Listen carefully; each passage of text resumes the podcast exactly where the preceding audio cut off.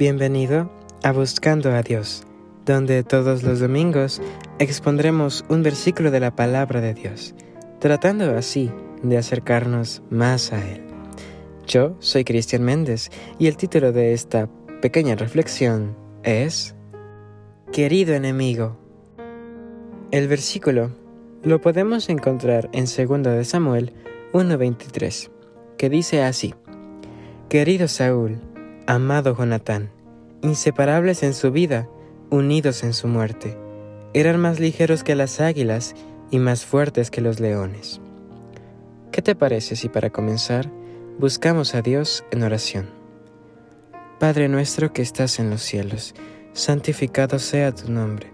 Señor, en esta hora te queremos pedir que ilumines nuestro entendimiento y que comprendamos el mensaje que tienes para nosotros.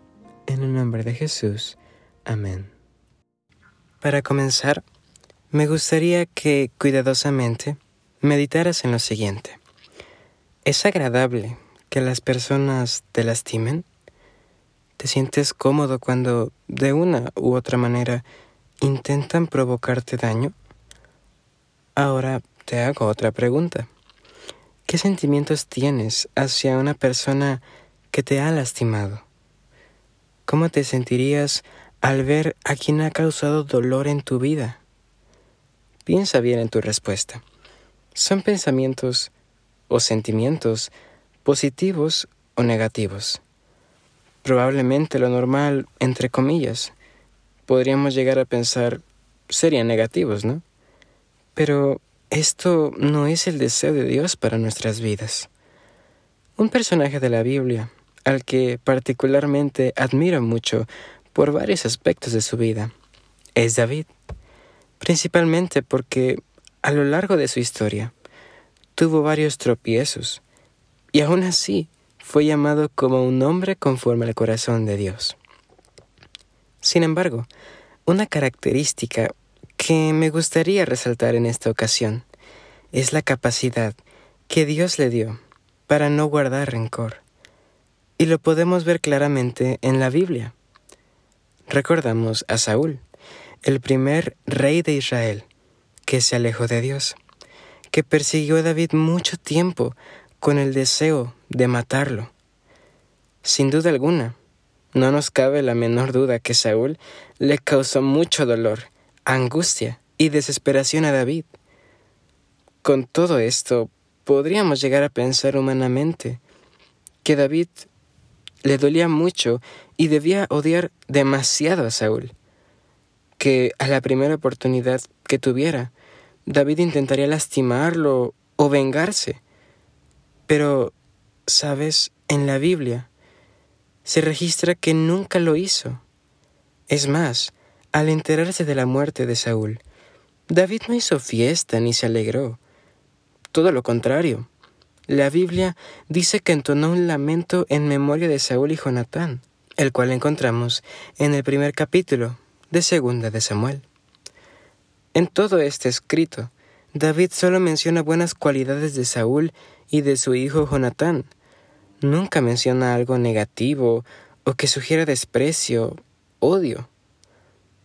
Pero sabes, una parte de este me impresiona y llama mi atención particularmente. Es el versículo 23 que dice, Querido Saúl, amado Jonatán, inseparables en su vida, unidos en su muerte, eran más ligeros que las águilas y más fuertes que los leones.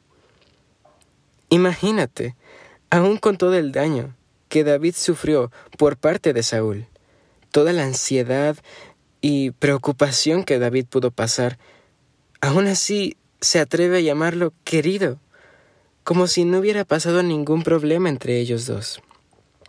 Esto me parece algo muy impresionante y de mucha importancia. Solo piénsalo, analízate a ti mismo.